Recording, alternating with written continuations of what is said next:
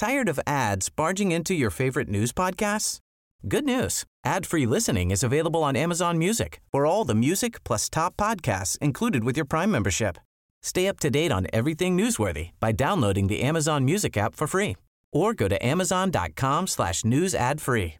That's amazon.com slash news ad free to catch up on the latest episodes without the ads.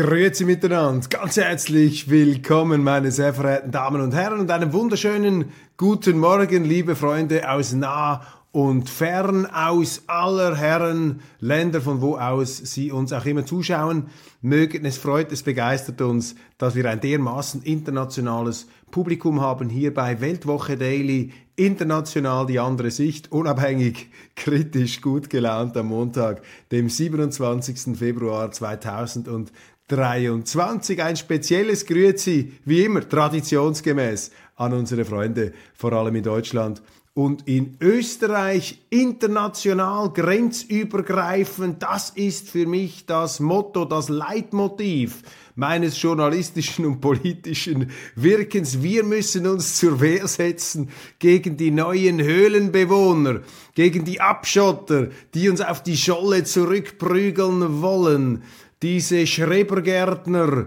des Rückzugs, des, der selbst auferlegten, ja, wirtschaftlichen Verstümmelung, der Selbstverstümmelung. Wir amputieren uns und ähm, machen kaputt, was die Welt in den letzten 30 Jahren groß und viele Länder auch reich bzw. reicher gemacht hat.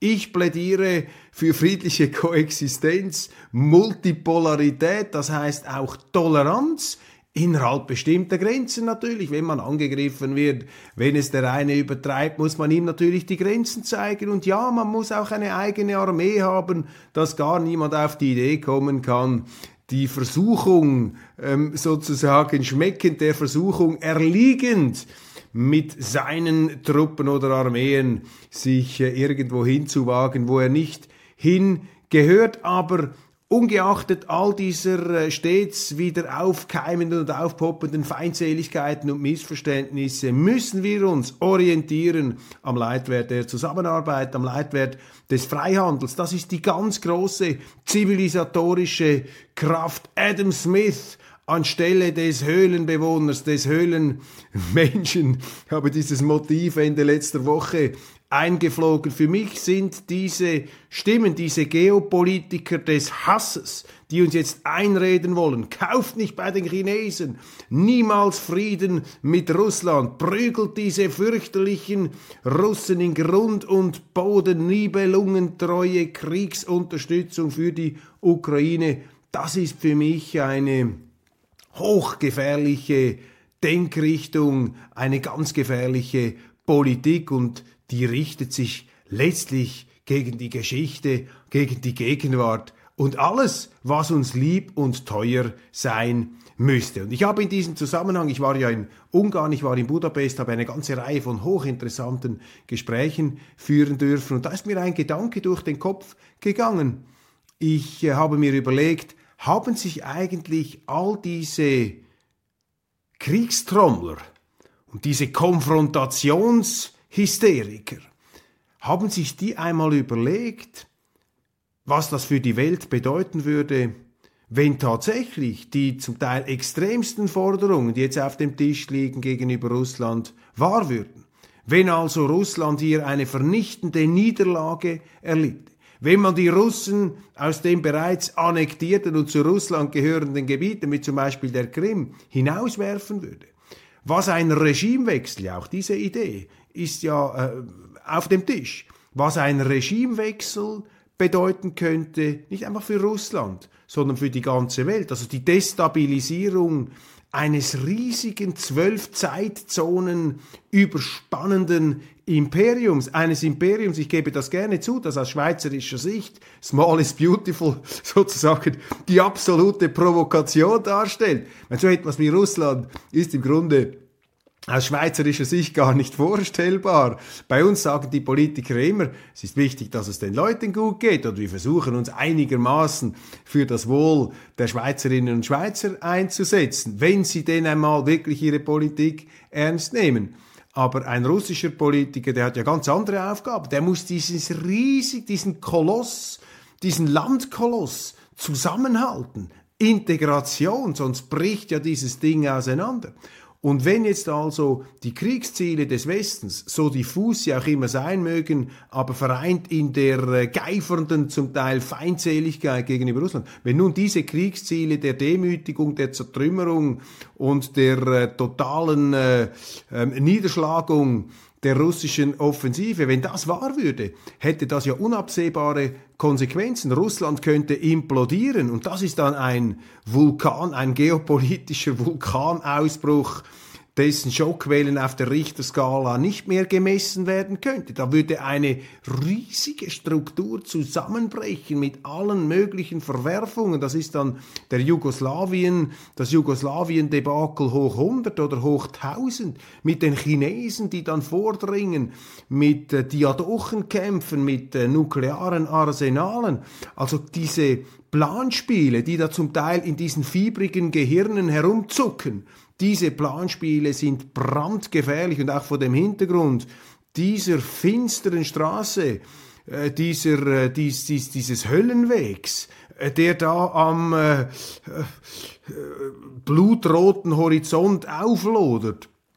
Vor diesem Hintergrund ist ja umso dringlicher, eine Friedensperspektive gefordert. Und das, meine Damen und Herren, ist nicht eine Verteidigung der russischen Politik. Ist ganz wichtig, das wird heute überhaupt nicht mehr gesehen. Ich bin immer fürs Verstehen. Natürlich, Sie müssen verstehen, Sie müssen auch Ihre Gegner verstehen, Sie müssen die anderen Seiten verstehen, aber es gibt eben eine wichtige Linie zwischen Verstehen und Akzeptieren oder gar rechtfertigen. Und wenn ich sage verstehen, dann plädiere ich nicht fürs Akzeptieren oder fürs Rechtfertigen. Sie werden dann natürlich entsprechend angepflaumt und polemisch eingereiht und schubladisiert. Ist auch egal, die müssen ja auch etwas zum Schubladisieren haben.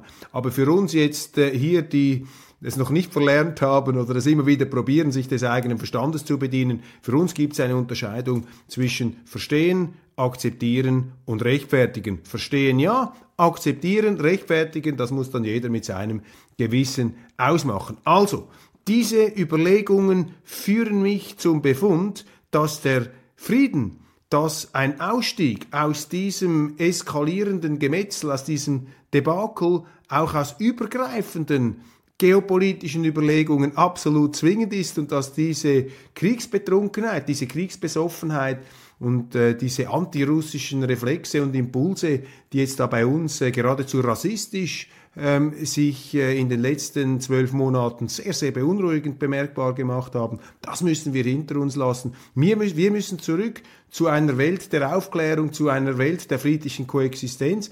Und wir müssen auch bereit sein, vor allem im Westen, das scheint mir vor allem das Problem des Westens zu sein, auch eine Multipolarität unterschiedlicher Mächte zu akzeptieren. Das hängt natürlich vor allem von den Amerikanern ab. Die Amerikaner sind ja das Nummer eins Imperium auf diesem Planeten und sie haben jetzt Psychostress, weil da natürlich neue Imperien ähm, wachsen und stärker werden, allem voran China, aber auch Russland. Und die Amerikaner scheinen einfach Mühe zu haben, sich von einer Weltordnung zu verabschieden, in der sie das alleinige Maß aller Dinge zu sein äh, meinten. Die Amerikaner sind wichtig und ich bin nicht gegen die Amerikaner. Aber ich glaube, es ist sehr, sehr äh, entscheidend jetzt auch, dass wir da nicht äh, in eine Urkatastrophe hineinschlittern, dass die Europäer auch ihren amerikanischen Freunden äh, wieder etwas helfen, da zur Besinnung zu kommen und sagen, nein, wir, wir müssen jetzt nicht in einen neuen kalten oder heißen Krieg äh, gegen andere Zivilisationen. Wir müssen versuchen, hier zum besten gegenseitigen Nutzen zusammenzuarbeiten und unsere Differenzen auf möglichst friedlichem Weg zu lösen und uns da ja nicht in eine Hysterie hineinzusteigern. Habe ich das Datum von heute schon festgehalten, der 27. Februar 2023.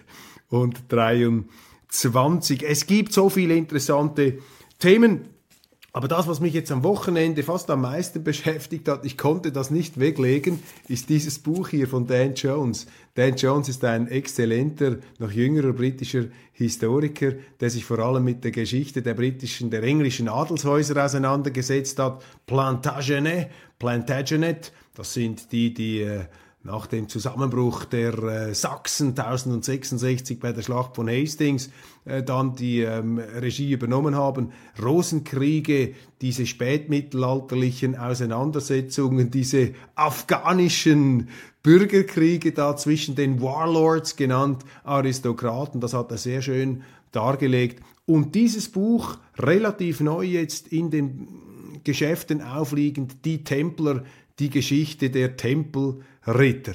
Eine unglaubliche Story, wie aus diesen Bettelmönchen des äh, gelobten Landes, äh, die Jerusalem zu verteidigen hatten und wirklich aus ganz ähm, einfachsten, abgezehrten Umständen sind die entstanden und die wurden dann im Verlauf des äh, 12., 13. und zu Beginn noch des 14. Jahrhunderts zu einer Art europäischen Weltmacht, diese Tempelritter, und die haben eine gewaltige Macht und Prachtentfaltung erlangt, aber sie sind dann auch auf fürchterlichste Art und Weise ähm, vernichtet worden, vor allem vom französischen König Philipp, dem schönen Philipp, der vierte 1307 und 1314 war es dann zu Ende mit den Tempelrittern. Diese Geschichte erzählt.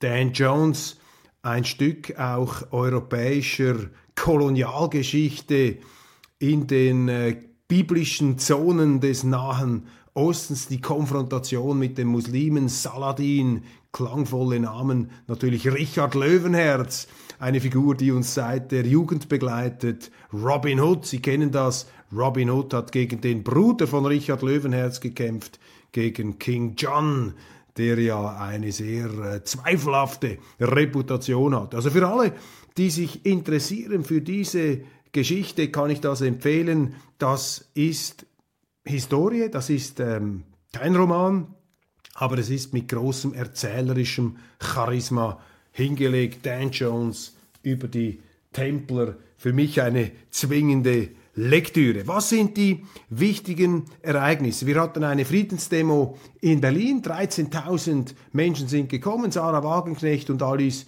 Schwarzer. Die Mainstream-Medien natürlich knüppeln das in Grund und Boden. Zeigt natürlich hier, dass sie zu nagen haben.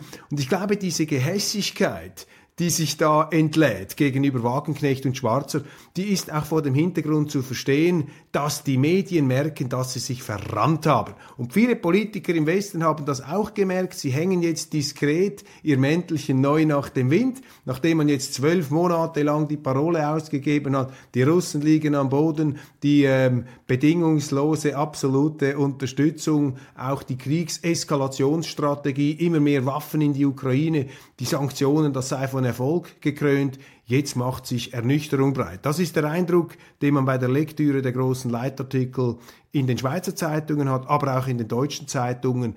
Ist da etwas eine Abrüstung der äh, Begriffe zu beobachten? Dann und wann poppt noch ein schriller Ton hoch, ähm, zuckt da noch äh, ein Blitz, aber ganz generell glaube ich zumindest wahrzunehmen, dass hier die Forderung nach Frieden, dass die Forderung nach Mäßigung, nach Deeskalation immer lauter wird. Und einen wichtigen Anstoß in diese Richtung gegeben hat China mit einer Friedensinitiative. Eine Friedensinitiative, die aus meiner Sicht eine diplomatische Meisterleistung darstellen könnte. Das sagen mir auch China-Experten unter anderem der für die Weltwoche neu als Kolumnist tätige Stefan Baron, der ja Bestseller über China geschrieben hat, das Land sehr, sehr gut kennt und er hat eine wirklich ähm, sehr positive Beurteilung dieser Initiative und ich glaube, er könnte mit dieser Einschätzung recht behalten, denn man hat ja versucht, die Chinesen an der Münchner Unsicherheitskonferenz, an der Münchner Sicherheitskonferenz ähm, ähm, zu nötigen, sie möchten sich doch von Russland absetzen, auch auf die Inder wird Druck gemacht, man hat hier auch das äh, mediale Wunschdenken zelebriert. Sie erinnern sich, Samarkand, dieser Gipfel damals, eine Orgie der Fehleinschätzungen in unseren Medien. Man hat ihnen dort vorgegaukelt, die Chinesen und die Inder würden sich von Russland absetzen, Putin sei isoliert. Das Gegenteil ist der Fall. Wir beobachten äh, wir beobachten, dass äh, der Süden, der globale Süden, der am meisten unter den Sanktionen, unter diesem Krieg leidet, ähm, Sri Lanka, ähm, Pakistan, auch Ägypten jetzt von akuter ähm, Zahlungsunfähigkeit bedroht. Die werden nur noch künstlich am Leben erhalten mit Geldinfusionen.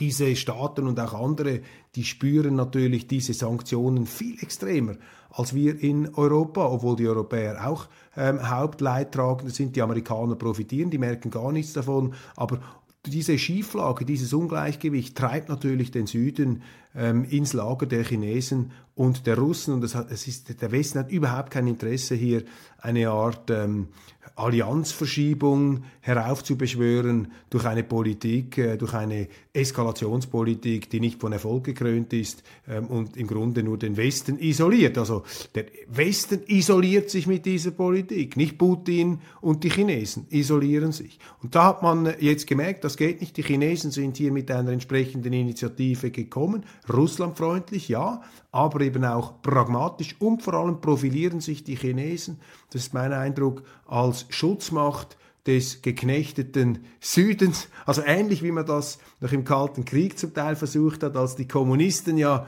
die, ähm, die Gralshüter, äh, die Schutzmacht auch der ehemaligen Kolonialstaaten sein wollten, das allerdings äh, nicht sehr erfolgreich damals taten. Jetzt also hier eine entsprechende ähm, Entwicklung, eine entsprechende Initiative.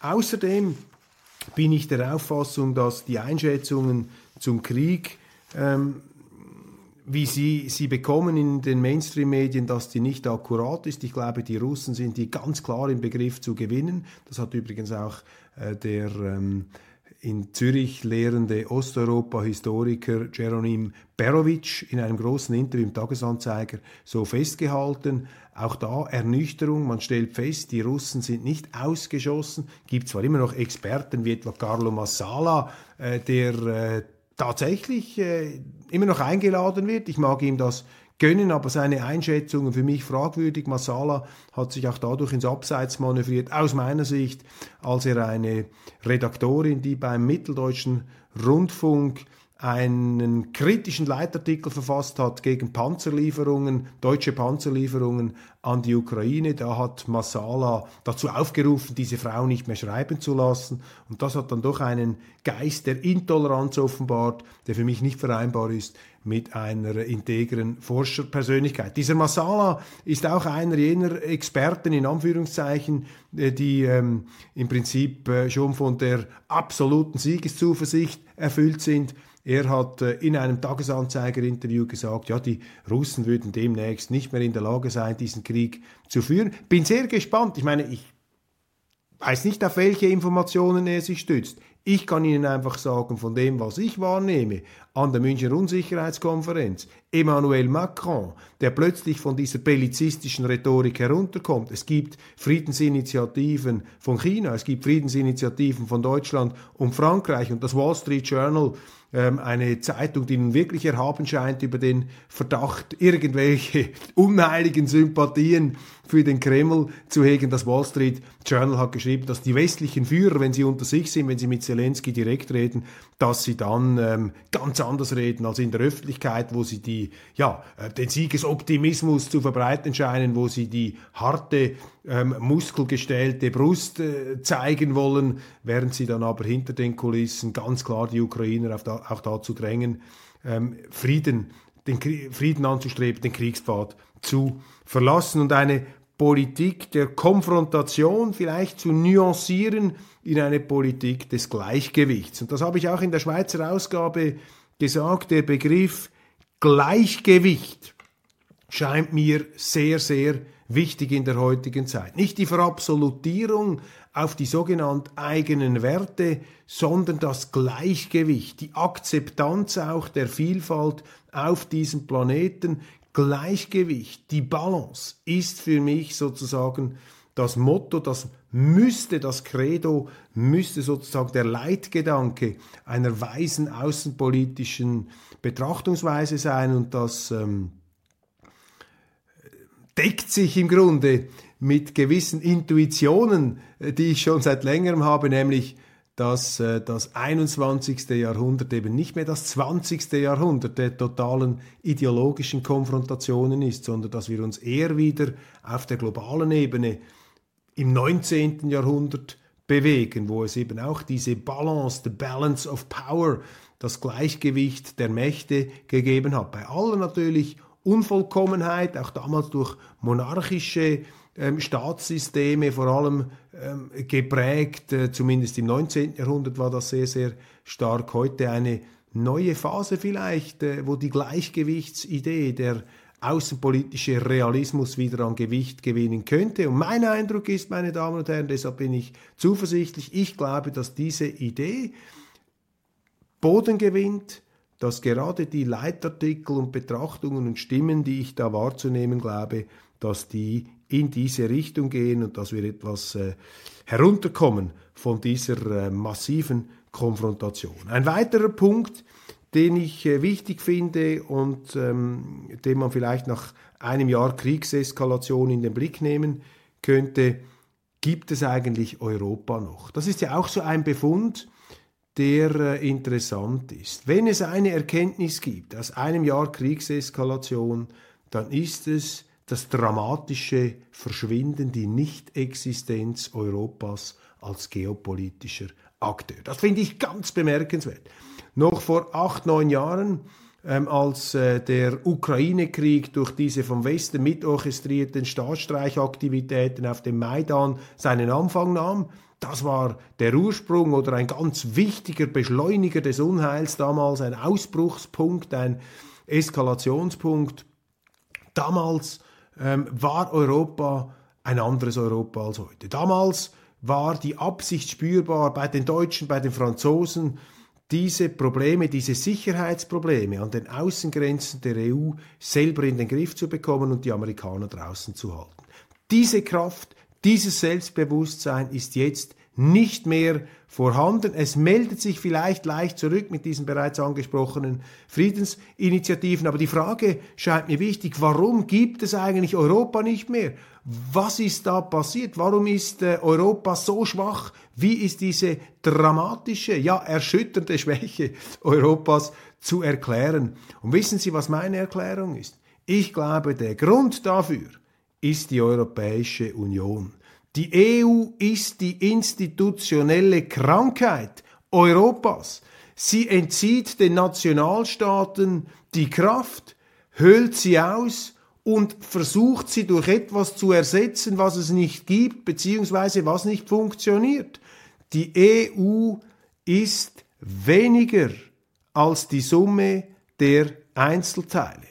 Das ist die entscheidende Erkenntnis. Die EU ist, das sagen wir in der Schweiz schon lange, eine institutionelle Fehlkonstruktion und wir sehen, wie diese Fehlkonstruktion an äh, wichtigen Realitätsproblemen scheitert. Nehmen Sie die Währungskrise, der Euro, auch eine Fehlkonstruktion. Nehmen Sie die Flüchtlingskrise, die Unfähigkeit der Staaten innerhalb dieses EU-Verbunds, die Migrationsprobleme zu lösen. Die, die das eher in den Griff bekommen haben, die haben sich da herausgenommen aus Schengen und Dublin. Und jetzt bei dieser größten außenpolitischen Problemlage, bei diesem Krieg in der Ukraine, ist Europa in Existenz, versagt die EU erneut institutionell. Und ich würde das tatsächlich auf den Gedanken herunterbrechen, die Schwäche, der, die Schwäche Europas ist die EU.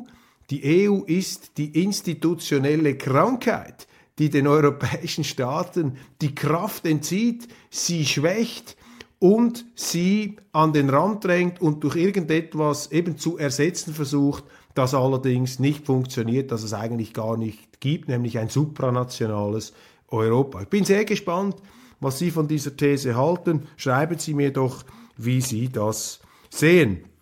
Kanzler Scholz war in Indien, hat dort vermutlich auch versucht, die Inder etwas auf den äh, Kurs der Konfrontation zu bewegen, dürfte ihm nicht gelungen sein. Er hat dann angekündigt, er werde Fachkräfte aus Indien nach Deutschland holen. Da läuft es Ihnen natürlich als Schweizer gleich kalt den Rücken hinunter, wenn ein Politiker sagt, ich bringe Fachkräfte ähm, nach Europa. Ist doch nicht die Aufgabe der Politiker, wirtschaftliche Fachkräfte zu bringen. Die Politiker haben Rahmenbedingungen zu schaffen, innerhalb derer dann die Unternehmen die Fachkräfte suchen können.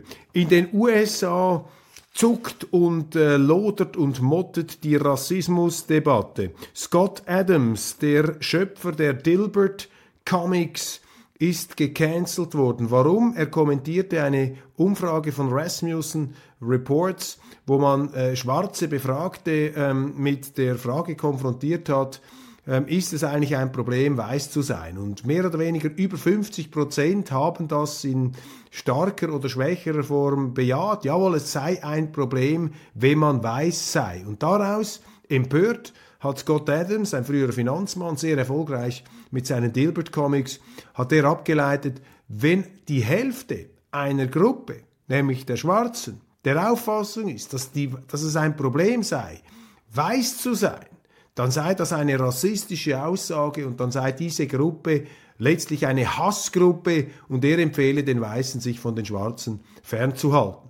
Und das ist ihm nun äh, ganz massiv zum Vorwurf gemacht worden, um die Ohren geschlagen worden. Und der Einzige, der ihn verteidigt, ist Elon Musk, der die berechtigte Frage meines Erachtens aufwirft, was ist eigentlich rassistischer?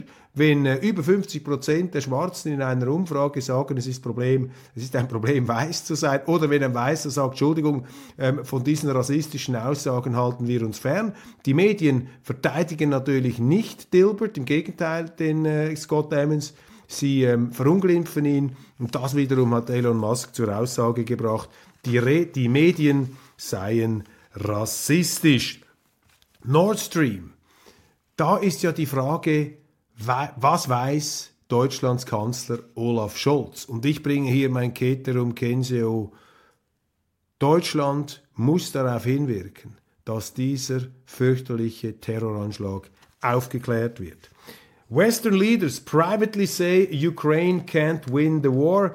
Die westlichen Führer sagen im Privaten, die Ukraine könne den Krieg nicht gewinnen. Ich habe das bereits angetönt. Ebenso die Friedensinitiative und auch die abfälligen Kommentare der Medien zu diesen Friedensdemos in Berlin. Was haben wir heute Morgen noch an interessanten Nachrichten? Vielleicht dies. Die Frankfurter Allgemeine beschäftigt sich mit den Wahlchancen von Ex-Präsident Donald Trump. Und ähm, ich würde dem früheren Präsidenten Trump raten, er solle seinen Wahlkampf auf ein Thema ausrichten. Frieden mit Russland, Frieden, friedliche Koexistenz, wirtschaftliche Kooperation schlussendlich auch mit China, das wäre seine historische Mission. Und wenn all seine zahlreichen Gegner in den USA diese Ideen von Trump übernehmen würden, um ihn selber zu verhindern, dann wäre das eine große historische Leistung, dass er Kraft seiner Präsenz, Kraft seiner Provokationsenergie indem er sich eben ein wichtiges Thema zu eigen macht, die anderen dazu zwingen würde, dieses Thema zu übernehmen. Friedensbotschafter, Friedensnobelpreisträger Donald Trump, das wäre doch noch eine Perspektive zum Schluss dieser Sendung. Meine Damen und Herren, das war's von Weltwoche Daily International. Ich danke Ihnen ganz, ganz herzlich für die Aufmerksamkeit hier zum Wochenstart. Ich verabschiede mich jetzt nach Bern. Da geht's nämlich mit der Frühlingssession unserer äh, Parlamente, unserer Räte weiter und da werde ich äh, aus der wunderschönen Aarestadt, aus der Bundesstadt Sie aus erster Hand informieren können. Die Schweiz ist ja so etwas, Sie kennen da meine Position, die intellektuelle Avantgarde Europas. Aufgrund unseres Systems der direkten Demokratie, der institutionellen Offenheit, können eben bestimmte Diskussionen hier unbehinderter stattfinden, haben es die Schießschartenaugen, die Inquisitorengesichter und die ähm, Höhlenbewohner in den engen Unterhosen, die haben es etwas schwerer als anderswo. Machen Sie es genug gut, genießen Sie den Einstieg in die Woche. Wir haben es in der Hand. Jeder Tag, jede Woche ist eine neue Chance. Jammern gilt nicht, denn wenn es einem aushängt, ja, dann äh, lesen Sie im Alten Testament oder lesen Sie Dan Jones, die Templer. Es gibt so viele interessante, inspirierende Anregungen. Ich freue mich, wenn Sie morgen wieder dabei sind.